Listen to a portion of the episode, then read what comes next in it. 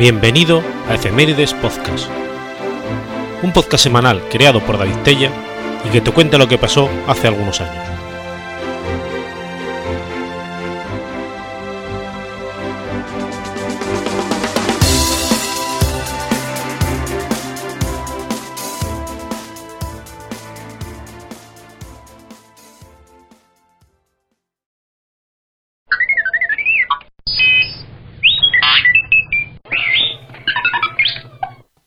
Miércoles 4 de septiembre de 1535.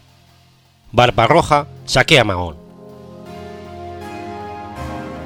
Yeiderín Barbarroja nació en Lesbos en 1475. Fue un almirante otomano, así como un corsero turco que sirvió bajo las órdenes del sultán otomano Sulimán I. Apodado Bárbaros, Barbarroja, en español, concretamente por su barba roja, así como Bárbaros, Hayetim Pasha por los turcos. Su verdadero nombre en turco era Izir bin Yakup. Yeiredin fue uno de los más importantes corsarios del siglo XVI y junto con su predecesor y hermano Ariuf fundó una organización pirata que llevó a los berberiscos a alcanzar gran poder sobre el comercio del Mediterráneo. Muy pronto demostró su capacidad tal que llegó a suceder merecidamente a su hermano, e incluso logró superar ampliamente las hazañas de este, convirtiéndose en una verdadera pesadilla para el imperio español de la época y buena parte de la Europa cristiana. Icir tuvo dos hermanas y tres hermanos, que entre 1470 y 1480 nacieron en la isla de Lesbos. Su padre, Jakub, era un sipai, es decir, un señor feudal miembro de la caballería otomana. Su madre era una cristiana griega de Metilene, viuda de un sacerdote ortodoxo. Jakub se convirtió en un alfarero y compró un bote para comerciar sus productos. Sus cuatro hijos varones lo ayudaron con su negocio, pero no se sabe mucho de sus hijas. Al principio, Aruj ayudaba en el manejo del bote, mientras que Izir ayudaba con la elaboración de la alfarería. Los cuatro hermanos se convirtieron en marineros, involucrados en el comercio internacional. El primero fue Aruj, a quien luego sumó su hermano Elías, Tiempo después, cuando tuvo su propio barco, Icir también empezó su carrera en la mar. Si bien los dos hermanos comenzaron como marinos, pronto se convirtieron en corsarios en el Mediterráneo para contrarrestar el poderío de los caballeros de San Juan de la isla de Rodas y del imperio de Carlos V del Sacro Imperio Romano.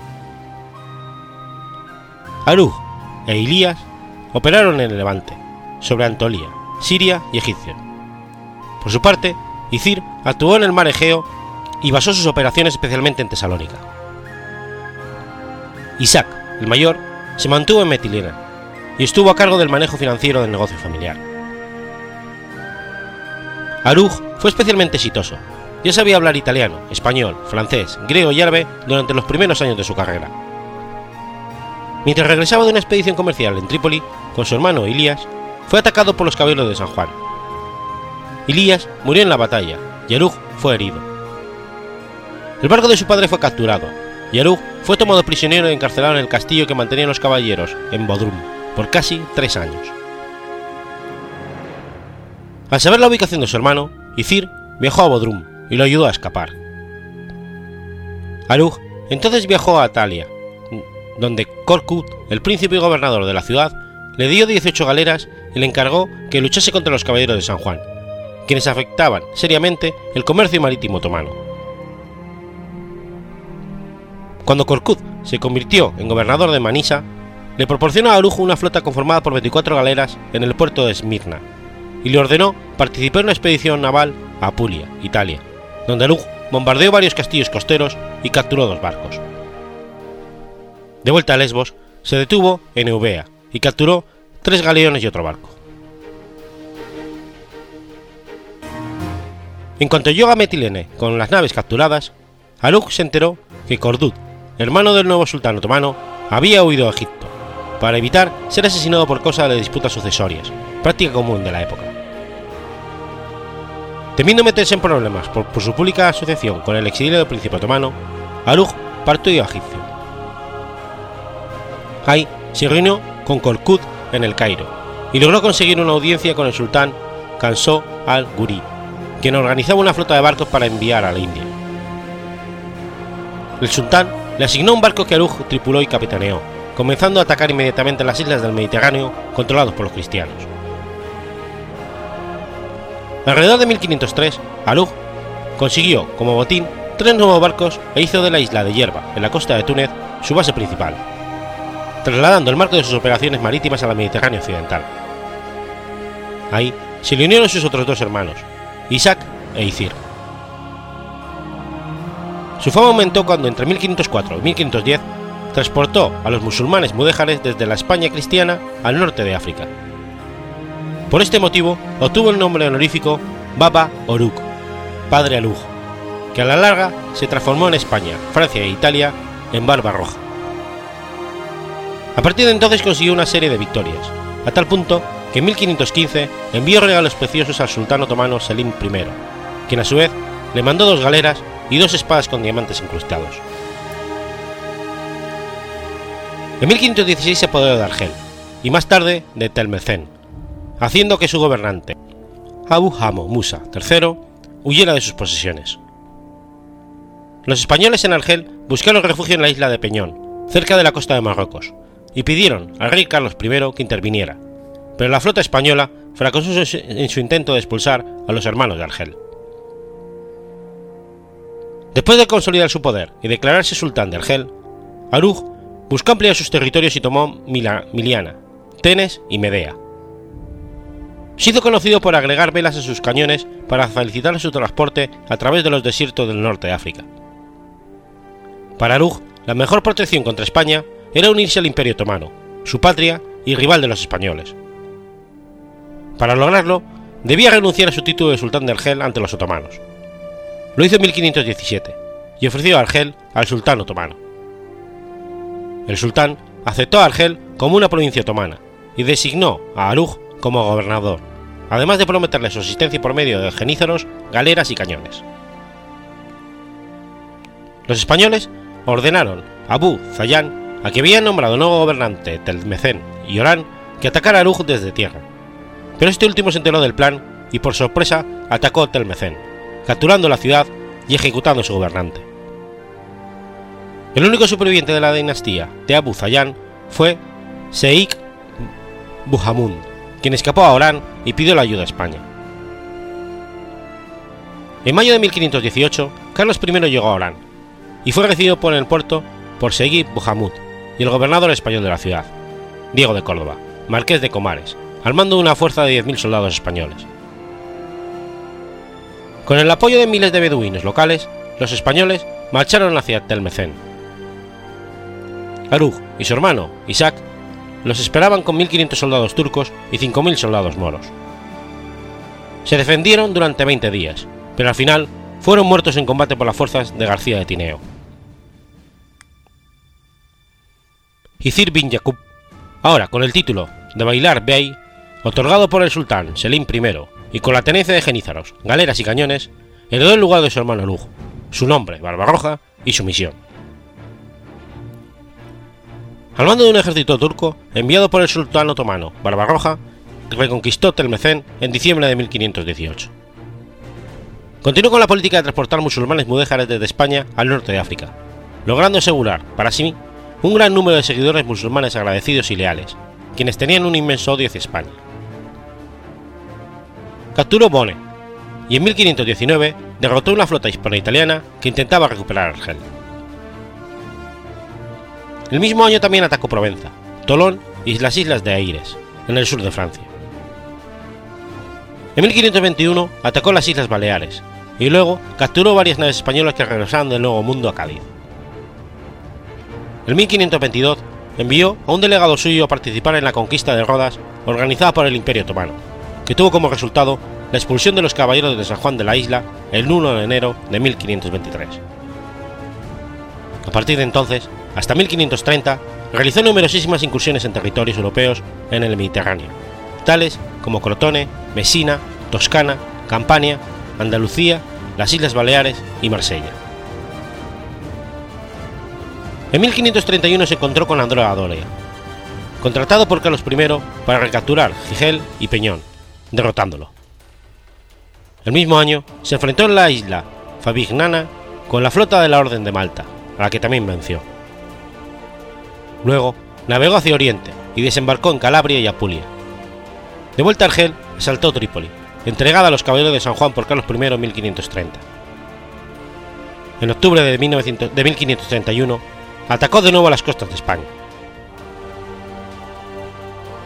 En 1532, durante la expedición de Solimán I al Imperio Austriaco, Andrea Doria conquistó Coroni, Patras y Lepanto, en las costas de Morea, y aunque recapturó las ciudades, Solimán se dio cuenta de la importancia de tener un poderoso almirante a su lado. Llamó entonces a Barbarroja a Estambul, y este llegó en agosto del mismo año. A partir de entonces, Barbarroja atacó Cerdeña, Bonifacio, Montecristo, Elpa, Elba y Lampedusa. Luego capturó 18 galeras cerca de Mesina, y supo por los prisioneros que había capturado que Doria se dirigía a Prevenza. Barbarroja procedió a atacar las costas cercanas a Calabria, y luego se dirigió a Prevenza, donde la flota de Doria huyó tras una corta batalla, pero solo cuando el corsario otomano capturó siete de sus galeras. De su flota de 44 galeras, Barbarroja envió 25 de ellas de vuelta a Argel y se dirigió con las 19 restantes a Estambul, donde llegó en 1533. Allí fue recibido por el sultán Solimán, quien lo nombró almirante de flota de la Armada Otomana y jefe gobernador del norte de África. También se le dio el gobierno de las Saja, provincia de Rodas, Eubea y Quíos, en el mar Egeo. En 1534, Barbarroja partió de Estambul con 80 galeras y en abril conquistó Corino, Patras y Lepanto, que estaban bajo el dominio español. En julio del mismo año cruzó el estrecho de Messina e incursionó en las costas de Calabria, capturando una gran cantidad de naves enemigas. Luego destruyó el puerto de Cetraro y todas las naves allí ancladas. El mismo mes apareció en Campania y saqueó las islas de Capri y Procida, antes de bombardear los puertos del Golfo de Nápoles. Continuó incursionando en varios puertos italianos hasta llegar a Ostia, cerca del río Tíber, causando que las iglesias en Roma tocaran sus campanas en señal de alarma. Luego zarpó al sur, pareciendo en Ponza, Sicilia y Cerdeña, antes de tomar Túnez en agosto de 1534, causando la huida de su gobernante, el sultán Muley Hassan. Muley Hassan pidió a Carlos I ayuda para recuperar su reino, y como resultado, una fuerza hispano-italiana de 300 galeras y 24.000 soldados recuperaron Túnez, así como Bonne y Madía en 1535. Reconociendo la inutilidad de la resistencia armada, Barbarroja abandonó Túnez tiempo antes de la llegada de los invasores, navegando hacia el mar Tirreo, donde bombardeó puertos, desembarcó de nuevo en Capri y reconstruyó allí un fuerte después de destruirlo durante el asedio de la isla. Navegó entonces a Cergel y desde allí hizo incursiones en los pueblos costeros de España, destruyendo los puertos de Mallorca y Menorca. Además, capturó varias galeras españolas y genovesas, liberando a sus remeros esclavos y musulmanes. En septiembre de 1535, logró, logró repeler otro ataque español en Telmecén. En 1536, Barbarroja fue llamado de vuelta a Estambul para tomar el mando del ataque naval otomano contra el reino de Nápoles de los Habsburgo. En julio del 37 desembarcó en Otrato y capturó la ciudad, así como la fortaleza de Castro y la ciudad de Urgento, en Apulia. En agosto, junto con Luis Pasha, liberó una gran armada otomana que conquistó las islas Egeas y Jónicas de la República de Venecia. El mismo año, Barbarroja arrebató Corfú a los venecianos y de nuevo incursionó en Calabria. Estas pérdidas provocaron que la República de Venecia pidiera al, Pablo, al Papa Pablo III que organizara una Liga Santa en contra de los otomanos. En febrero de 1538, el Papa Pablo III logró formar la Liga Santa contra los otomanos, pero Barbarroja venció, venció esta flota combinada al mando de Andrea Doria, en la batalla de Prevenza, en septiembre del 38. Esta victoria aseguró el dominio turco sobre el Mediterráneo por los próximos 33 años, hasta la batalla de Lepanto de 1571. En el verano del 39, Barbarroja capturó las islas de Ciatos, Esciro, Andros, Serifos y recuperó Castelnuovo tomada por los venecianos tras la batalla de Prevenza. También se hizo con el cercano castillo de Risán, y luego asaltó la fortaleza veneciana de Cataro y la fortaleza española de Santa Veneranda, cerca de Pesaro. Luego tomó los restantes puestos avanzados cristianos en los mares Jónicos y Egeo. Venecia firmó finalmente un tratado de paz con el sultán Solimán I en octubre de 1540, reconociendo las conquistas territoriales turcas y pagando 300.000 ducados de oro. En septiembre del 40, Carlos I contactó a Barbarroja y le ofreció nombrarlo su almirante en jefe y hacerlo gobernador de los territorios españoles en el norte de África, pero su oferta fue rechazada. Frustrado al no convencer a Barbarroja que cambiase de bando, en octubre del 41, Carlos I en persona asedió Argel, con la intención de terminar con la amenaza que presentaba el corsario a los dominios españoles y la navegación de los cristianos en el Mediterráneo. La temporada no era la más adecuada para tal campaña, y tanto Andrea Doria, comandante de la flota, como el ya mayor Hernán Cortés, a quien Carlos I había solicitado que participara en la campaña, intentaron disuadirlo, pero fracasaron. Al final, una violenta tormenta golpeó a la flota española. Andrea Doria dirigió su flota mar adentro para evitar colisionar contra la costa, pero gran parte de ella naufragó. Después de luchar en tierra sin mucho éxito, Carlos I decidió retirarse con sus tropas, gravemente afectadas. En 1543, Barbarroja se dirigió hacia Marsella para ayudar a Francia, entonces aliada con el Imperio Otomano, y atravesó el Mediterráneo con una flota de 210 naves, incursionando en varios puertos italianos y españoles, antes de asediar Niza, conquistándola el 5 de agosto de 1543 por la solicitud del rey francés Francisco I. El almirante turco desembarcó después en Artines y en Ile Saint Marguerite, cerca de Cannes, antes de saquear la ciudad de San Remo, otros puertos de Nigeria, Mónaco y la Turbie. Pasó el invierno con su flota y 30.000 soldados turcos en Tolón, pero evitaba ocasionalmente a sus tropas desde allí a bombardear las costas de España. Por último, Solimán I y Carlos I firmaron una tregua en 1544.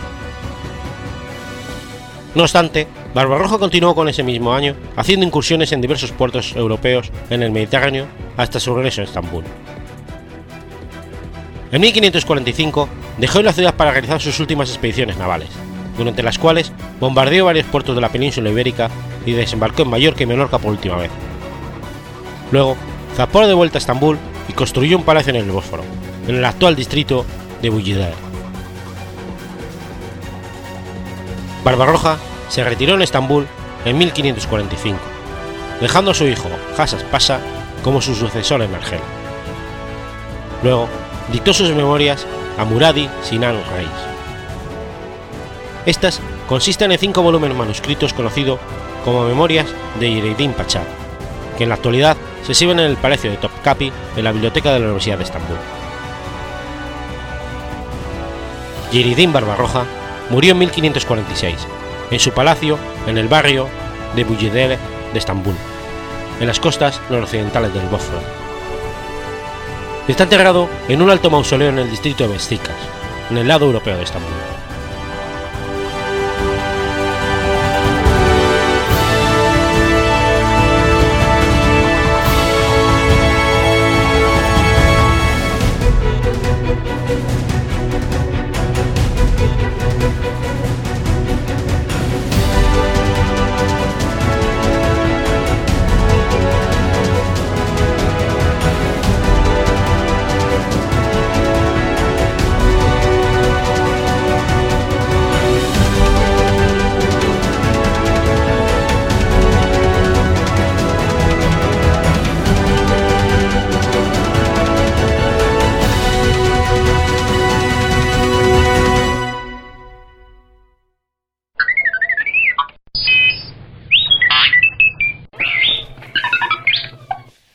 Jueves 5 de septiembre de 1839. Comienza la Primera Guerra del Opio.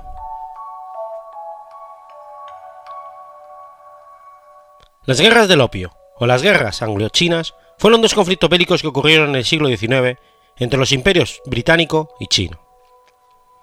La primera duró entre 1839 y 1842. La segunda, en la que Francia se implicó con los británicos, Estalló en 1856 y duró hasta 1860. El comercio marítimo directo entre Europa y el Imperio chino comenzó en el siglo XVI, después de que los portugueses establecieran la colonia de Goa en la India, y poco después la de Macao en el sur de China. Después de la adquisición española de las, Islas Filipinas, el ritmo del intercambio entre China y Occidente se aceleró drásticamente. Los galeones de Manila trajeron más plata a China que la ruta de la seda. Desde China se intentó limitar el contacto con el mundo exterior a lo mínimo. Los chilos solamente permitieron el comercio por el puerto de Cantón. Se establecieron monopolios y trámites rigurosos para restringir el flujo del comercio, teniendo como resultado altos precios de venta para los artículos importados y demanda limitada. El imperio mogol empezó a vender opio a los chinos hasta que fue sucedido por la implantación de la Compañía Británica de las Indias Orientales en Bengala y monopolizó el comercio. Desde Indonesia y a través de la Compañía Holandesa de las Indias Orientales, este país había fortalecido a su vez este comercio hacia China, siendo realmente el modelo del tráfico exitoso del opio y su uso para compensar el enorme déficit comercial con China. A causa de la alta demanda de té, seda y porcelana por el Reino Unido y la baja demanda de las mercancías británicas en China, el Reino Unido tenía un gran déficit comercial con China y debía pagar estos artículos con plata. El Reino Unido comenzó a importar ilegalmente a China desde la India británica en el siglo XVIII para contrarrestar su déficit. El comercio del opio creció rápidamente y el flujo de plata comenzó a reducirse el emperador Daogang prohibió la venta y el consumo de opio en 1829, a causa del gran número de adictos. La disputa se desató debido al comercio del opio, el cual se veía desde ambos lados de maneras muy distintas. El emperador censuró el opio en China debido al efecto negativo de este en la población. Los británicos, en cambio, veían el opio como el mercado ideal que les ayudaría a compensar el gran comercio con China. Estas guerras y los subsiguientes tratados firmados entre las potencias dieron como resultado que varios puertos de China se abrieran al comercio con Occidente, lo que condujo en parte a la caída de la economía china. Estas guerras se consideran la primera guerra de drogas.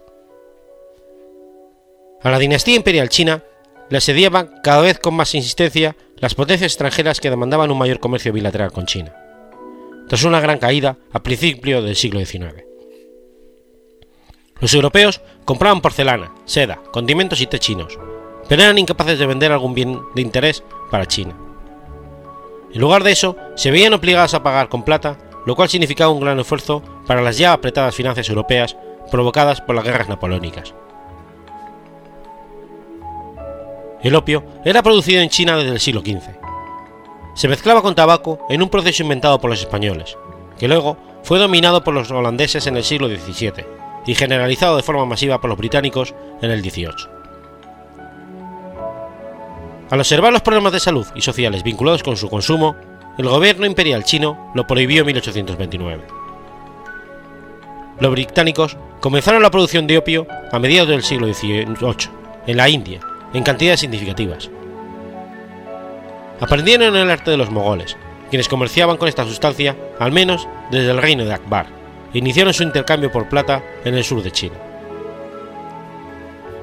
Los británicos observaron las grandes ganancias que potencialmente traería este mercado al invadir Bengala en 1764.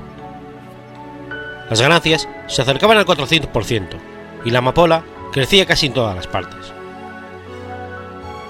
Las exportaciones de opio de los británicos crecieron vertiginosamente, de aproximadamente 15 toneladas en 1730 a 75 toneladas en 1773, embarcadas en más de 2.000 cajas con 70 kilos cada una.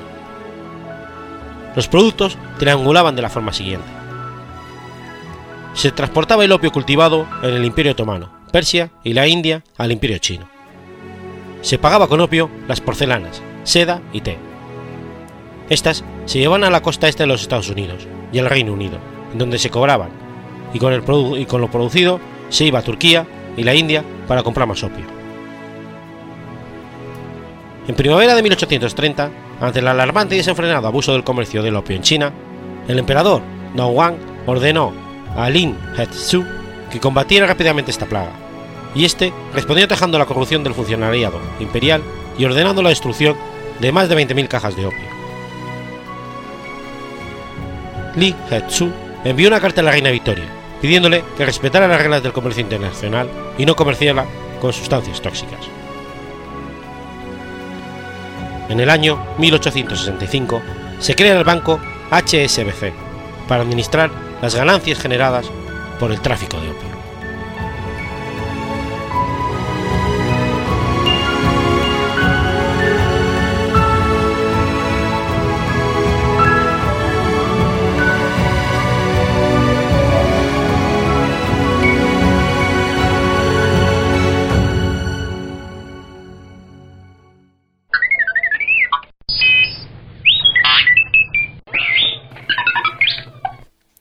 Domingo 6 de septiembre de 1998. Muere Akira Kurosawa.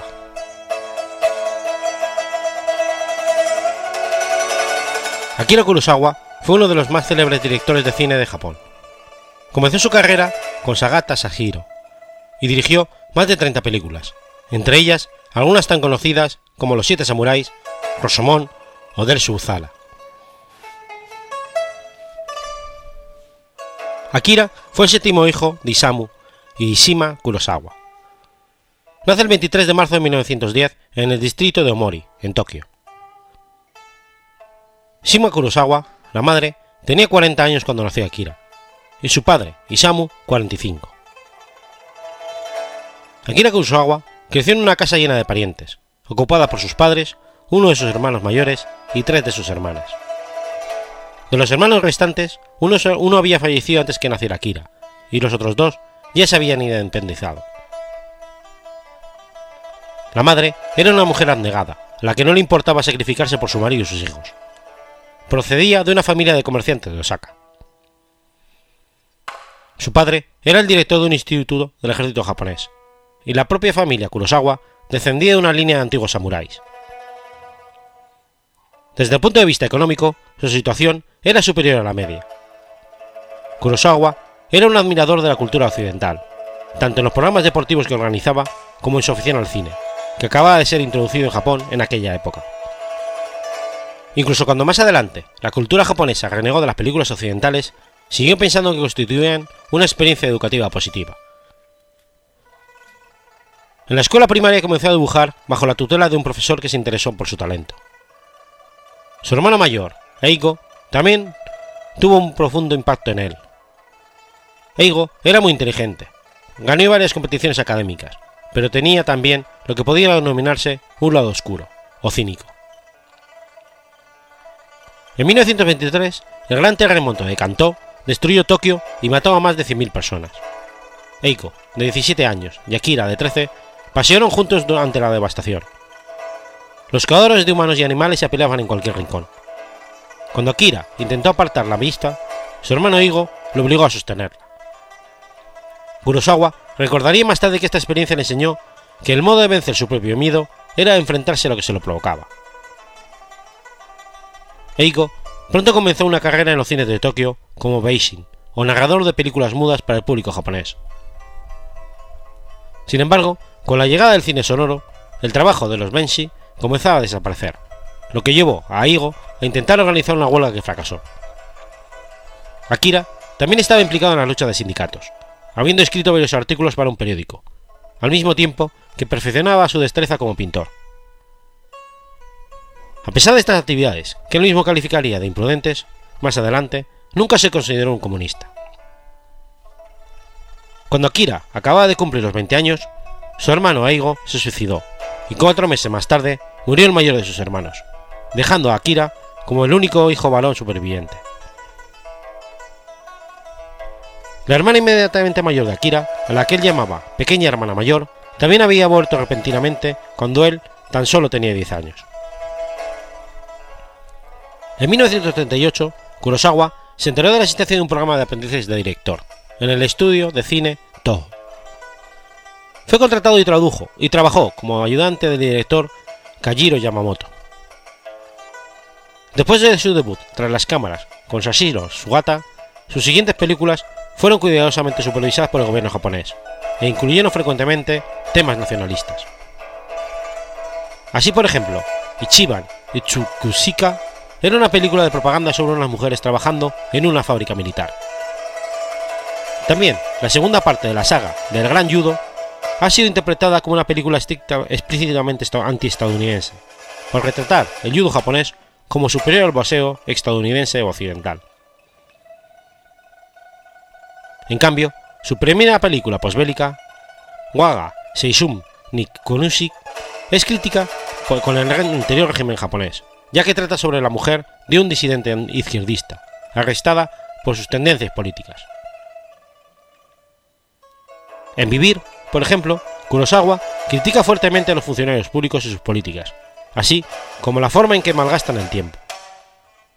Kurosawa hizo otras muchas películas que trataban el Japón de su tiempo, en especial El ángel borracho o El perro rabioso. Sin embargo, sería una película de género policial, Rasomón, la que le haría conocido internacionalmente, al ganar el León de Oro del Festival de Cine de Venecia de 1951.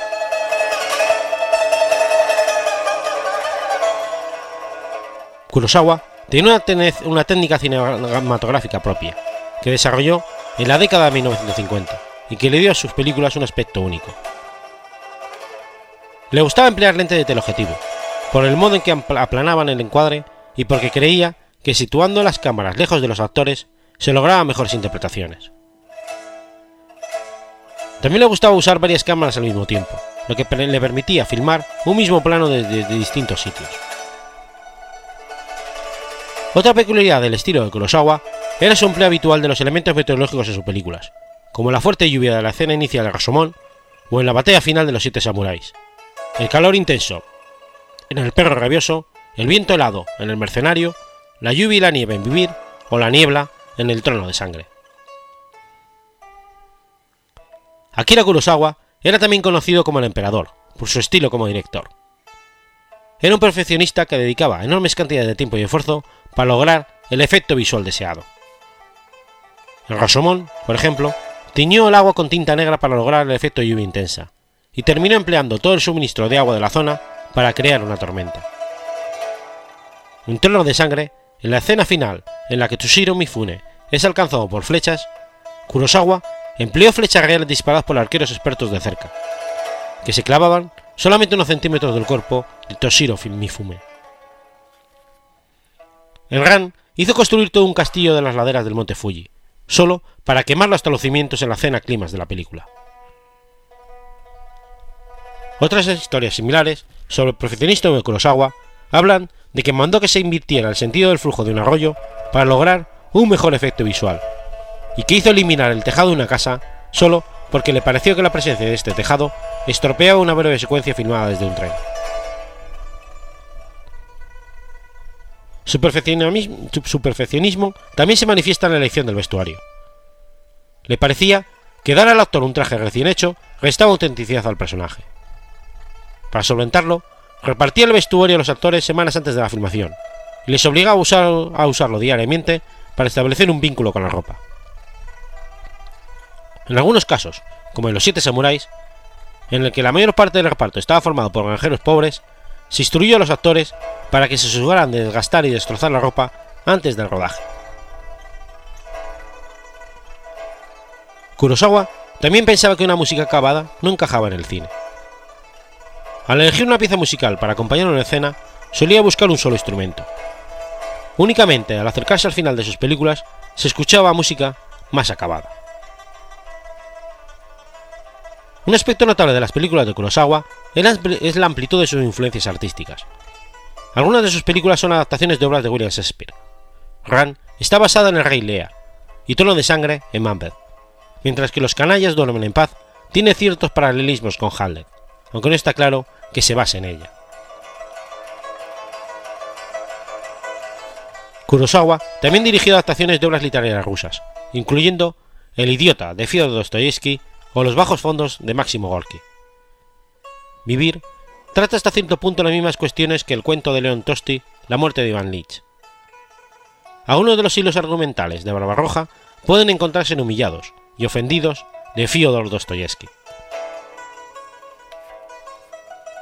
Aunque algunos críticos japoneses acusaron a Kurosawa de ser demasiado occidental, sin embargo, también estaba profundamente influido en la cultura de su país, sobre todo en el teatro kabuki y non, y el género yaidekei del cine japonés. Sus películas han tenido una gran influencia en el cine mundial, y todavía inspiran a muchos directores. Por ejemplo, se han hecho muchas versiones distintas de los Siete Samuráis, en diversos géneros cinematográficos o televisivos, como el western, la ciencia ficción, el cine de artes marciales o el anime. Hay otras películas que se basan más libremente en los originales de Kurosawa, incluyendo Los Tres Amigos o Bichos. Además, esta película también ha inspirado dos películas de Hollywood y numerosas novelas, entre ellas la quinta novela de la serie La Torre Oscura de Stephen King, titulada Los Lobos de Calle. Akira Kurosawa falleció en Setagaya, el 6 de septiembre de 1998.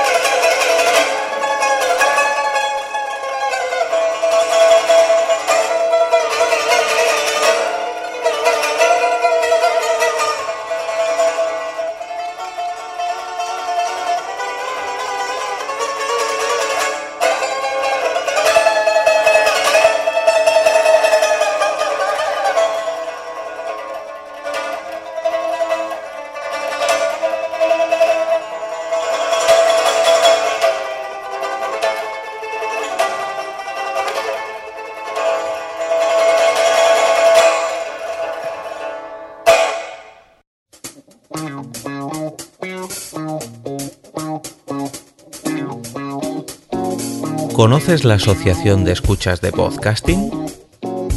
Asespod es el primer lugar de encuentro para todas aquellas personas que escuchan este formato de audio.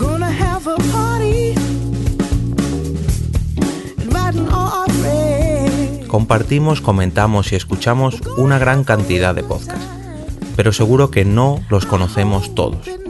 Nos falta este que estás escuchando ahora mismo.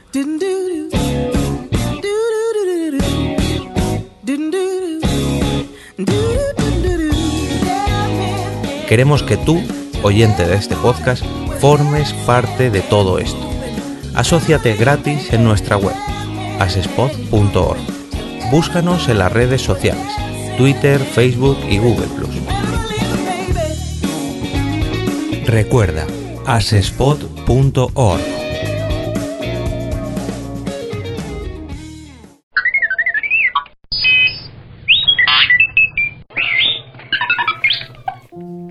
Domingo 7 de septiembre de 1873. Dimite el presidente de la Primera República Española, Nicolás Almerón.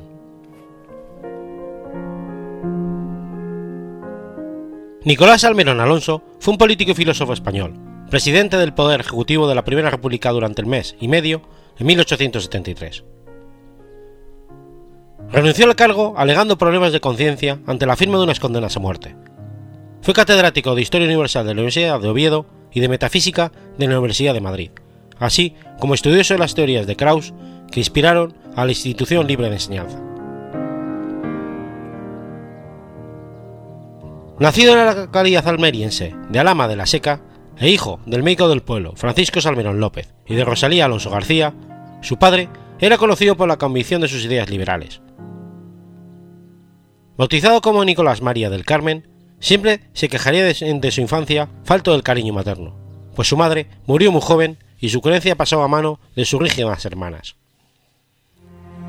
Su esposa Catalina intentaría darle el cariño que no recibió en su infancia.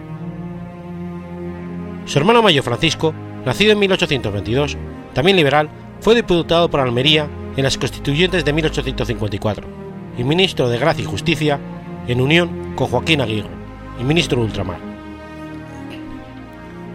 Salmerón comenzó los estudios de bachillerato en Almería en 1846, donde obtuvo el título de bachiller en Bellas Artes. Con posterioridad, cursó los estudios de Derecho y Filosofía en Letras y en la Universidad de Granada, en la que trabó amistad de por vida con Francisco Ginero de los Ríos y Julián San del Río. En 1859 fue nombrado profesor auxiliar de Filosofía del Instituto San Isidro de Madrid y en 1860, también como auxiliar, obtiene plaza en la Facultad de Filosofía y Letra de la Universidad Central de Madrid. En 1864, tras obtener el doctorado, ganó la cátedra de la Historia Universal en la Universidad de Oviedo, aunque jamás ocupó dicha plaza.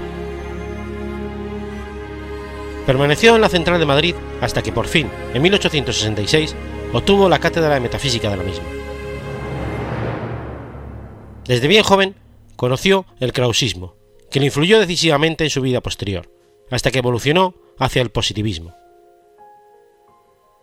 Afiliado al Partido Democrático, publicó diversos artículos políticos en los diarios La Discusión y La Democracia, siendo detenido durante el reinado de Isabel II por sus ideas políticas junto a Pi y Margal. Entre otros, el 12 de junio de 1867, permaneciendo cinco meses preso en la cárcel de Salcedo. Con la Revolución de 1868 se trasladó a Madrid, donde fue repuesto en la cátedra de la que había sido separado a principios de año, y participa en las justas revolucionarias. En 1869 se presenta diputado por la provincia de Almería, pero es derrotado. En el 71 es elegido portavoz de las Cortes Generales por la provincia de Badajoz. Partidario del republicanismo, fue defensor de un modelo unitario frente a las tesis federalistas y un activo luchador del sexenio democrático.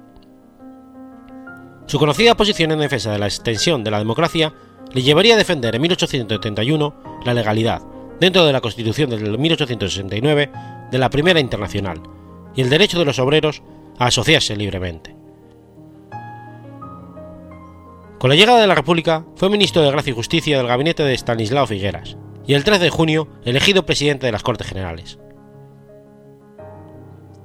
Tras la dimisión de Pi Margal, las Cortes Constituyentes le nombraron presidente del Poder Ejecutivo con 193 votos contra 93 de Pi Margal, el 18 de julio de 1873.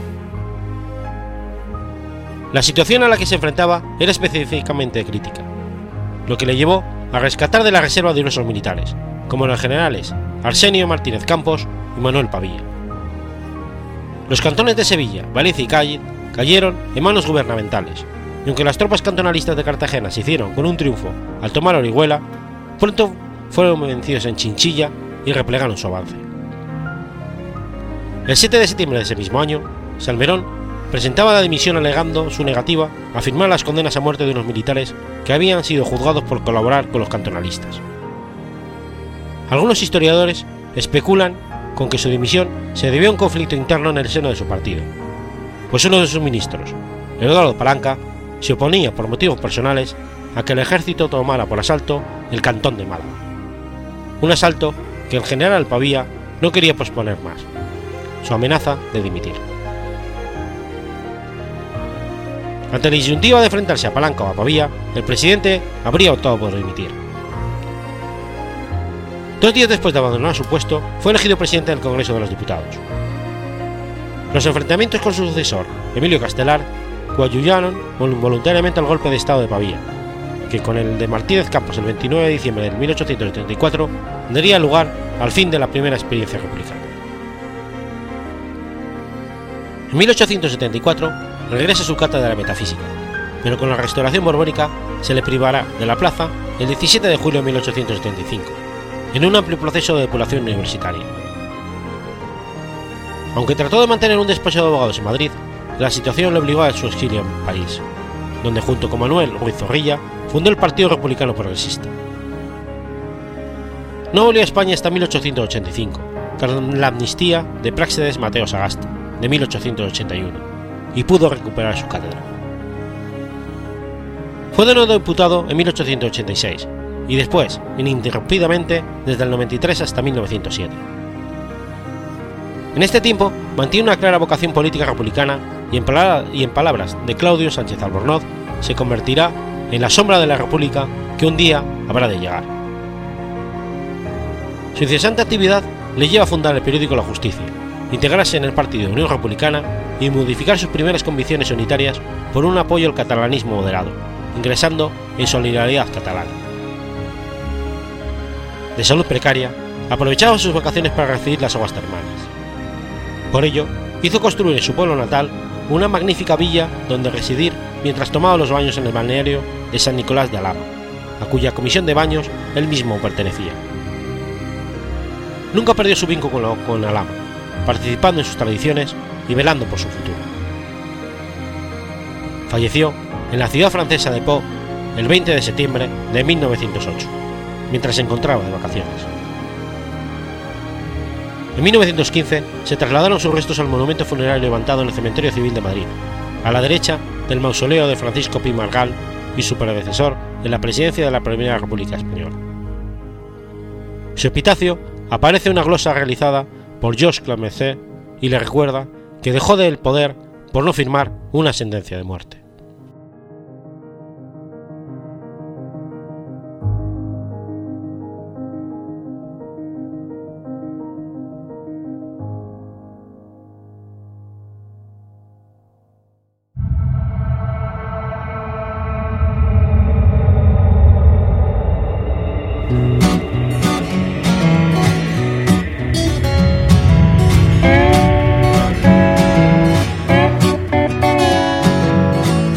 ¿Sabías que existe una asociación donde damos voz a los podcasts? La Asociación Podcast nace con el propósito de aunar intereses relacionados con el podcasting, ofreciendo formación, soporte y una mesa de debate sobre el podcasting, no solo en España, sino también en toda Hispanoamérica.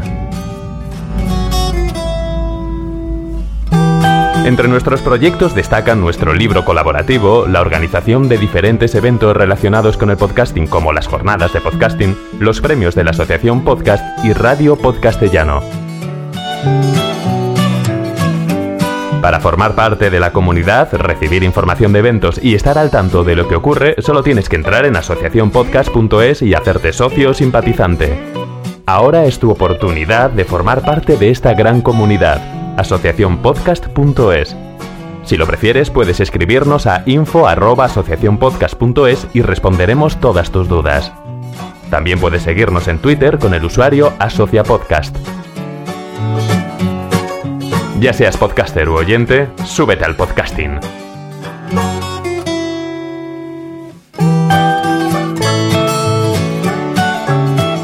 Gracias, de nada. Súbete al podcasting.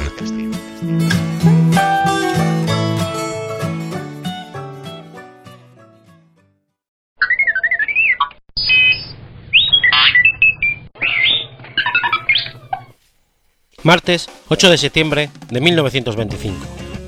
Nace Peter Sellers. Buenas noches, ladies and gentlemen, buenas noches. Ah, espérate, no oiga, no oiga. Richard Henry Sellers, más conocido como Peter Sellers, fue un actor y comediante británico. Fue investido miembro de la Orden del Imperio Británico. Nacido en el seno de una familia de artistas de vodevil, inició su carrera en el grupo cómico de los Gons, cuya serie The Gone Show, en la emisora británica de la radio de la BBC, tuvo una gran influencia en la sociedad británica entre 1951 y 1960. Su capacidad de hablar con acento diferente, junto con su talento para retratar una serie de personajes con efecto cómico, contribuyeron a su éxito como una personalidad de la radio y la pantalla grande, lo que le valió nominaciones y premios nacionales e internacionales. Muchos de sus personajes se convirtieron en una percepción pública arraigada de su obra. Sellers, que es reconocido como un actor de nivel del primer nivel, recibió la fama internacional gracias a la serie de películas británico-estadounidenses llamadas La Pantera Rosa, dirigidas por Blake Edwards, y que poseen algunas de las escenas de humor y fiestas más divertidas de la historia del cine. En total, filmó cinco películas de la saga, bajo el mismo director, y con las que generalmente se le asocia más que en su carrera, bajo el papel del divertido y torpe inspector francés de la policía, Surté, Jacques Cousteau. Sus distintivos personajes, de la clásica Dr. Stan Love, dan una muestra de su versatilidad bajo la mano de Stanley Kubrick, cinta por la que Seller fue nominado a los premios Oscar y a los premios BAFTA, como el mejor actor por los tres distintos roles que interpretó. Kubrick también lo ha dirigido previamente en Lolita, versión cinematográfica de la novela de Nabokov. De una figura enigmática y poco visible en público, a, a menudo él mismo afirmó que no tenía una identidad fuera de los papeles que interpretó, pero dejó su propio retrato, ya que filmó obsesivamente sus casas, su familia, la gente que lo conocía, todo lo que tomó como su derecho de lujo hasta el final de su vida. Esta película intimista se mantuvo oculta hasta mucho tiempo después de su muerte en 1980. El director Peter Hall ha dicho de una forma crítica, Peter tenía la capacidad de identificarse completamente con otra persona, y creo que su forma física, mental y emocional en todas sus pieles. ¿De dónde viene eso? No tengo ni idea. ¿Es una maldición? A menudo. Creo que eso no es suficiente. Aunque en este negocio para tener talento, tienes que tener talento para gestionar el talento. Y eso creo que Peter no lo tuvo. La película Bienvenido Mr. Chance, dirigido por Al Ashley, fue lanzado en diciembre de 1979 como su penúltimo trabajo, y es una de sus actuaciones más aclamadas. Le mereció su segunda y última nominación a un Oscar como mejor actor, por su papel protagonista como Chance. Su última película en vida, El, diabólico plan del Dr. Fu Manchu, fue terminada solamente unas semanas antes de su muerte, y estrenada póstumamente un mes después, en agosto de 1980. En esta comedia, una vez más protagonizó dos personajes distintos y brevemente uno adicional. A pesar de su vertiente cómica, en lo personal fue señalado como inestable y con tendencia a abuso de sustancias psicotrópicas. Incluso presentó pequeñas depresiones por el fracaso de algunas películas. Algunos creen que el abuso del nitrilo de amilo que contribuyeron al ataque al corazón que sufrió en 1964. Consultaba periódicamente al astrólogo Malus Woodruff, quien pareció ejercer mucha influencia en el actor. Fuera como fuese, su fuerte personalidad lo llevaron a discutir con otros actores y directores, incluso con su amigo Blake Edwards. Fue en esta última película cuando la relación entre ambos se quebró, se dejaron de hablar varias veces y con el que, y con el que evitó trabajar durante siete años. Su segunda mujer, la actriz sueca Britt Ekland, se quejó del comportamiento obsesivo y los celos de Seller. Tal vez por ello, el actor se culpa a menudo del fracaso de su matrimonio. Con 38 años le diagnosticaron una cardiopatía. En 1964 sufrió 13 ataques al corazón en pocos días, por lo que Ray Walson le reemplazó en el rodaje de Bésame Tonto. Desde entonces, la salud de Seller nunca fue la misma. En 1977 le fue implantado un marcapasos y se tomó un año sabático para relajarse. Pero el actor no tardó en cambiar de idea y quiso continuar rodando sus películas. El 21 de julio de 1980 se desplomó en la habitación del lujoso hotel londinense Dorchester y entró en coma. Dos días más tarde, con 54 años, murió en un hospital de la capital británica. Curiosamente, el 30 de julio de ese mismo año, tenía programada una cirugía de corazón en Los Ángeles.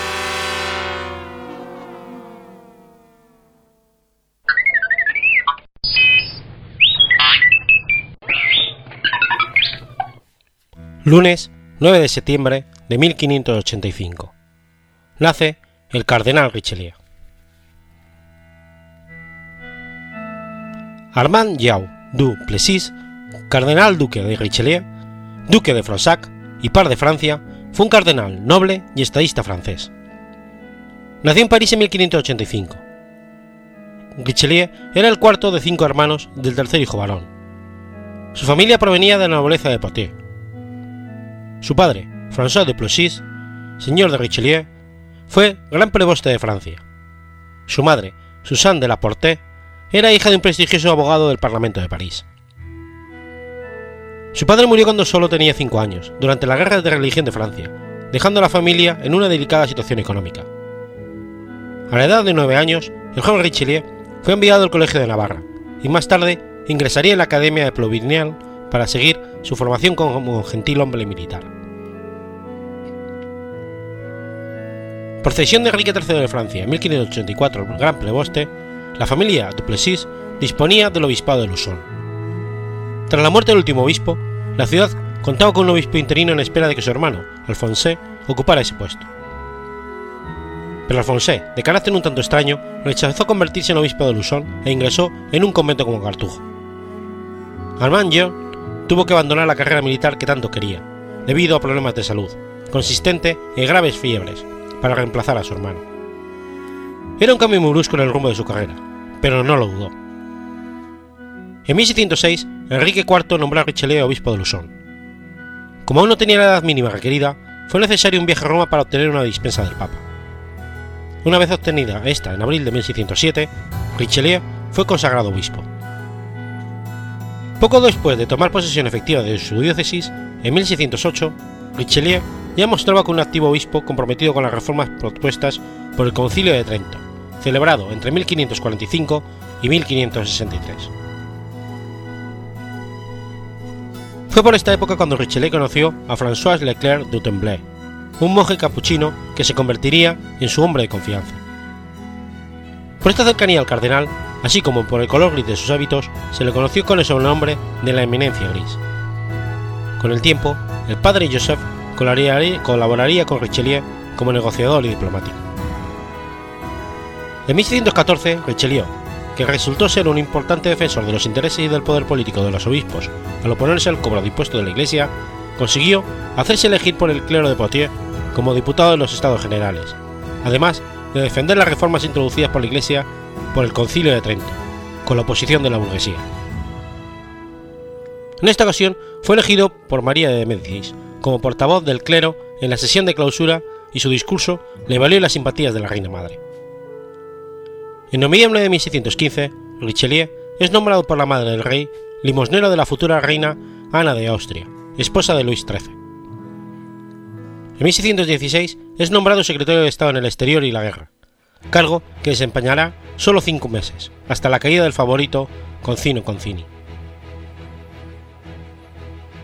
Richelieu había prosperado el servicio de Concino Concini, principal ministro del reino y favorito de María de Médicis por aquel entonces. Igual que Concini, el obispo de Lusón se convirtió en uno de los más cercanos consejeros de María de Médicis. La reina madre, que había sido regente durante la minoría de edad de Luis XIII, continuó manteniendo el poder efectivo tras la coronación y la aclaración de mayoría de edad de su hijo en 1614. Su política era impopular en varias regiones de Francia, provocando diversas rebeliones entre los grandes y numerosas intrigas contra ella y contra Concini. El principal instigador de la caída de Concini fue Charles de Luniers, arconero real y favorito del joven rey. En abril de 1617, aconsejado por Luniers, Luis XIII ordenó el arresto de Concini y su asesinato si oponía resistencia, como fue el caso. Muerto Concini, María de Médicis perdió todo su poder y fue exiliada de la corte. Con su protector muerto, Richelieu fue destituido como el secretario de Estado y expulsado de la corte, acompañando a la reina madre en su exilio a Angulema. Debido a las sospechas del rey sobre sus intrigas para devolver a María de Médicis al poder, Richelieu fue exiliado en 1618 a Aviñón, por entonces territorio papal, donde escribió un catecismo titulado La instrucción del cristianismo. En 1619, estando ausente Richelieu del entorno de la reina madre, María de Médicis escapa por una ventana de su confinamiento en el castillo de Blois y dirige su rebelión aristocrática. El rey y el duque de Luynes piensan entonces en Richelieu para aconsejar prudentemente a la reina y le encargan negociar con ella. Esta mediación cristalizó en el Tratado de Angulema en 1620, garantizando la libertad de María de Médicis, su pertenencia al Consejo Real y la paz con su hijo. Con la muerte en 1621 del duque de Luynes, Richelieu recuperó rápidamente su poder. Ese año el rey lo propuso como cardenal al Papa Gregorio XV, quien accedió el 19 de abril de 1622. Poco antes, el 16 de ese mismo mes, había sido nombrado primer ministro de Francia. Tras ser nombrado miembro del Consejo Real el 29 de abril de 1624, maniobró contra el entonces ministro Charles de Vieuville, que fue arrestado por corrupción ese mismo año en agosto, dejando a Richelieu vía libre para ejercer el principal ministro.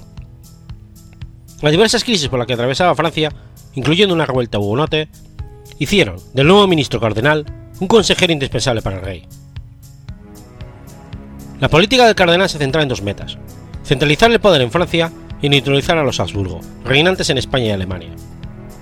Para ello, se alió con las rebeldes Provincias Unidas, en guerra con España, y apoyó a los estados protestantes alemanes que se enfrentaban a los Habsburgos en la Guerra de los Treinta Años. Asimismo, buscó un acercamiento con Inglaterra, logrando acomodar y acordar el matrimonio entre Enriqueta María, hermana del rey, y el futuro Carlos I de Inglaterra. Al poco de ser nombrado primer ministro, se enfrentó a la crisis de Valtellina, en un valle de Lombardía. Para combatir la influencia de los Habsburgo e impedir que este estratégico valle cayera en manos españolas, Richelieu apoyó a los protestantes suizos del cantón de Grisons, que también lo reclamaban. Richelieu desplegó tropas en Valtellina que expulsaron a las guarniciones papales. Este apoyo a una potencia protestante frente al Papa le ganó numerosos enemigos en la católica Francia.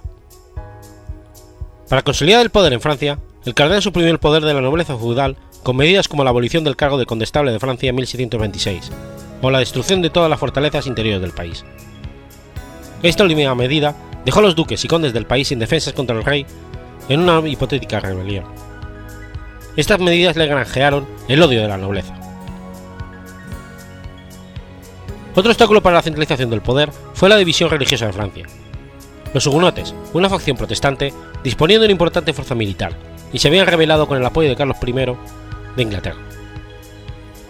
En 1629, Richelieu ordenó al ejército real el asedio de la plaza de Rochelle, al mando del, personal del cardenal. Las expediciones de socorro comandadas por George Villers, primer duque de Buckingham, fracasaron, capitulando la ciudad en 1628. A pesar de su derrota en la Rochelle, los hugonotes, liderados por Henry de Rohan, continuaron la lucha. En el 29 fueron derrotados de nuevo, aceptando la paz de Leis, que permitió a los hugonotes continuar con su culto, como había sido garantizado por el Edicto de Nantes, aunque Richelieu conseguía abolir sus fueros particulares. Rohan, a diferencia de la mayoría de los líderes rebeldes que se enfrentaron a Richelieu, no fue ejecutado, pasando a ser oficial del ejército francés. Los Habsburgos españoles aprovecharon el conflicto interno francés para expandir su influencia en Italia. Para mantener ocupado el ejército francés, España financió a los rebeldes. Como respuesta, Richelieu, una vez ganada la Rochelle, lideró un ejército contra España en el norte de Francia. En ultramar, como abogado de Samuel de Champlain y de la retención de Quebec, fundó la Compañía de la Nueva Francia y vio como Quebec, por medio del Tratado de Saint-Germain-en-Laye, moría a manos francesas bajo Champlain, después de que el asentamiento fuese capturado por los hermanos británicos Kirke en 1629. Esto permitió en parte que la colonia desarrollara lo que sería el corazón de la francofonía en América del Norte. Al año siguiente la posición de Richelieu se vio seriamente amenazada por su antigua protectora, María de Médicis, que creía que el cardenal le había robado su poder político y le exigió la dimisión. Luis XIII no era en un comienzo contrario a este curso de acontecimientos, dadas sus pobres relaciones con el cardenal. A pesar de este desagrado, el ministro fue capaz de convencerle. El 11 de noviembre de 1630, María de Médicis y el hermano del rey, Gastón, duque de Orleans, apoyaron la propuesta real de dimisión. El rey, procedido por Richelieu, dio marcha atrás. Fue el único día que el rey estuvo a punto de acabar con su valido. Esta muestra de apoyo, no obstante, no acabó con el desagrado, que sentía por él. Aprovechando que el rey necesitaba su apoyo, fue nombrado duque de Richelieu y par de Francia. Entretanto, María de Médicis fue exiliada con Compiègne. Cuando ella y su hijo, el duque de Orleans, volvieron a conspirar contra el cardenal, fracasaron. La nobleza fue definitivamente debilitada. La única rebelión sería fue la de Enrique, duque de Montmorillon, en 1632. Richelieu, decidido a terminar con la oposición, ordenó la ejecución del duque. Esta dureza por parte de Richelieu fue aplicada con la intención de intimidar a sus enemigos. El cardenal creó asimismo una red de espías para mantener la seguridad. Antes del ascenso al poder de Richelieu, la mayor parte de Europa se había visto envuelta en la guerra de los 30 años. Los estados de Habsburgo habían vencido a sus oponentes protestantes, incrementando su poder. Richelieu alarmado por la influencia de Fernando II de Habsburgo, incitó a Suecia a intervenir.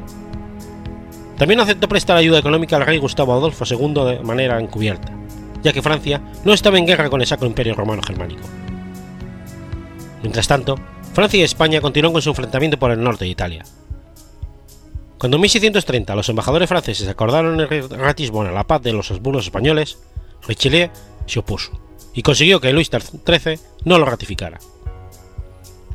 el acuerdo habría prohibido las interferencias francesas en las hostilidades de Alemania. Durante el inicio de la década de 1630, los príncipes protestantes alemanes lucharon contra las fuerzas católicas imperiales, y tras una serie de derrotas, en 1635 aceptaron la paz de Praga. Francia se opuso a dicha paz, en la que los Habsburgos salían victoriosos, por lo que declaró la guerra al Sacro Imperio. Esta abierta, esta abierta alianza de Francia con los protestantes hizo que Richelieu fuera denunciado como un traidor de la Iglesia Católica. La guerra fue inicialmente desfavorable para los franceses, con varias victorias a favor de España y de Austria, que tras Corbie amenazaban a París. Sin embargo, no pudieron obtener una ventaja decisiva sobre los franceses, que con su contraataque sobre Italia y Cataluña hicieron replegarse a las fuerzas imperiales.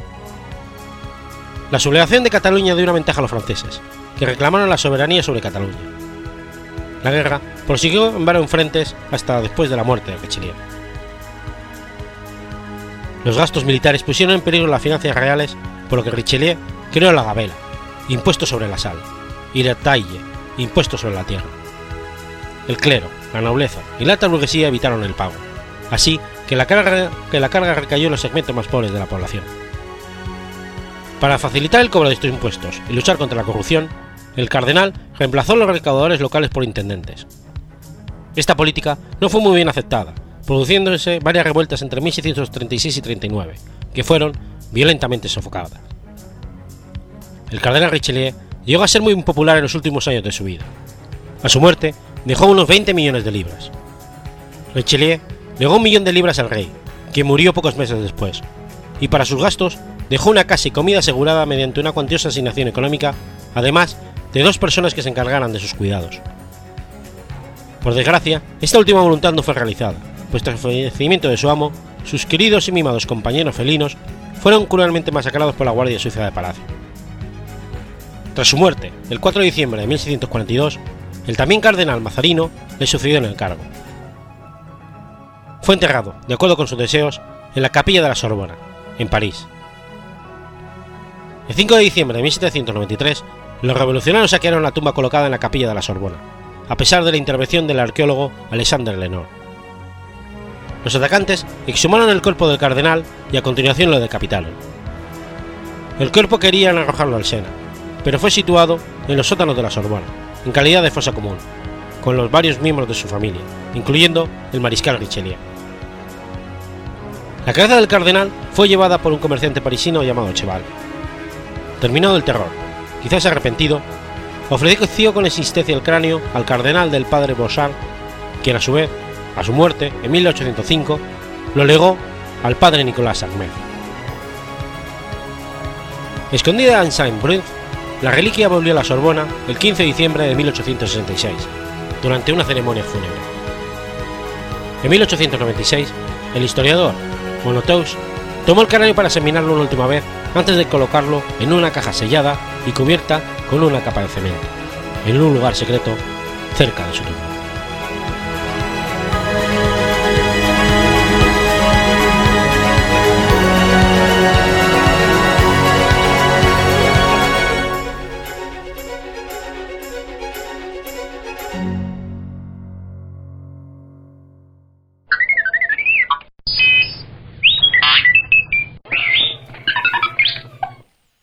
Viernes 10 de septiembre de 1999. Muere Alfredo Kraus. Alfredo Kraus Trujillo nació en Las Palmas de Gran Canaria el 24 de noviembre de 1927. Fue un tenor y profesor de canto español. Es considerado uno de los mejores tenores líricos de la segunda mitad del siglo XX. De madre española y padre austríaco, Kraus inició sus estudios musicales con lecciones de piano a los 4 años de edad y cantando en el coro de la Escuela de los Ocho. Debutó internacionalmente en el Teatro Real del Cairo en 1956 en el papel de Duque de Mantua en la ópera, Rigoletto de Verdi y con el papel de Mariano Cavaradosot en la ópera toscana de Puccini. Dos años después, el 27 de marzo de 1958, en el Teatro Nacional de Sao Carlos de Lisboa, se presentó junto con María Calas, en una legendaria producción de la ópera La Traviata, que fue grabada. En 1959 protagonizaría la película Gallarre, dirigida por Domingo Viladonmat, dando vida al tenor navarro. Kraus también fue un destacado intérprete de la zarzuela, con grandes éxitos como La Tabernera del Puerto, Doña Francisquita, La Revoltosa, Huésped del Sevillano, Black el Payaso, Marina, etc. Recibió el Premio Canarias de Bellas Artes Interpretación en 1985 y el Premio Príncipe de Asturias de las Artes en el 91. En sus últimos años se dedicó a la docencia, junto con los maestros Suso Meriategui y Edelmiro Arnaltes. Fue maestro de jóvenes intérpretes como el tenor venezolano Aquiles Machado, el tenor italiano Giuseppe Filanotti y el tenor griego Mario Franguiluis.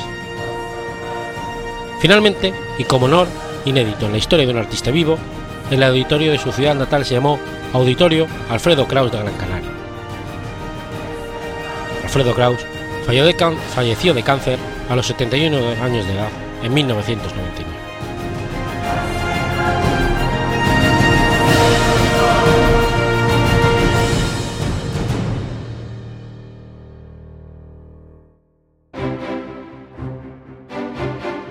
Has escuchado Efemérides Podcast.